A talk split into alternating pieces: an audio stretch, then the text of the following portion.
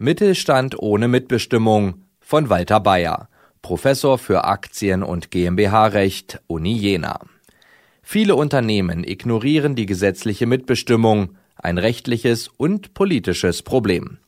Etwa die Hälfte aller mittelständischen GmbHs mit 500 bis 2000 Arbeitnehmern erfüllen nicht ihre Pflicht, einen Aufsichtsrat zu bilden, der zu einem Drittel mit Vertretern der Arbeitnehmer besetzt ist. Dabei ist dies gesetzlich vorgeschrieben.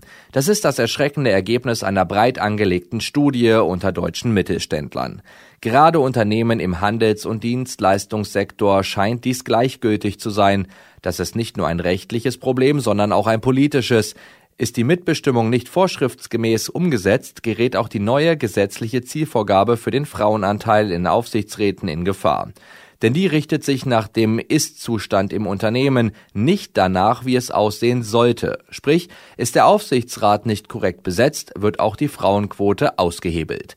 Über die Gründe für dieses gesetzwidrige Unterlassen lässt sich nur spekulieren. Unkenntnis der Gesetzeslage mag eine Rolle spielen. Manche Unternehmen könnten die Mitbestimmung von Arbeitnehmern auch gezielt unterlaufen, weil sie Aufsichtsratsbeteiligung als überflüssige Bürokratie ansehen, sofern alle Entscheidungen an der mitbestimmten Konzernspitze getroffen werden. In dieser Hinsicht unterscheiden sie sich natürlich nicht von großen Konzernen, die dies ebenfalls oft versuchen. Doch ganz gleich, wie die Gründe im Einzelnen aussehen, GmbH-Geschäftsführer sollten nicht vergessen, dass sie gesetzeswidrig und auch gegenüber ihrer Gesellschaft pflichtwidrig handeln, wenn sie ihren mitbestimmten Aufsichtsrat nicht wie vorgeschrieben installieren.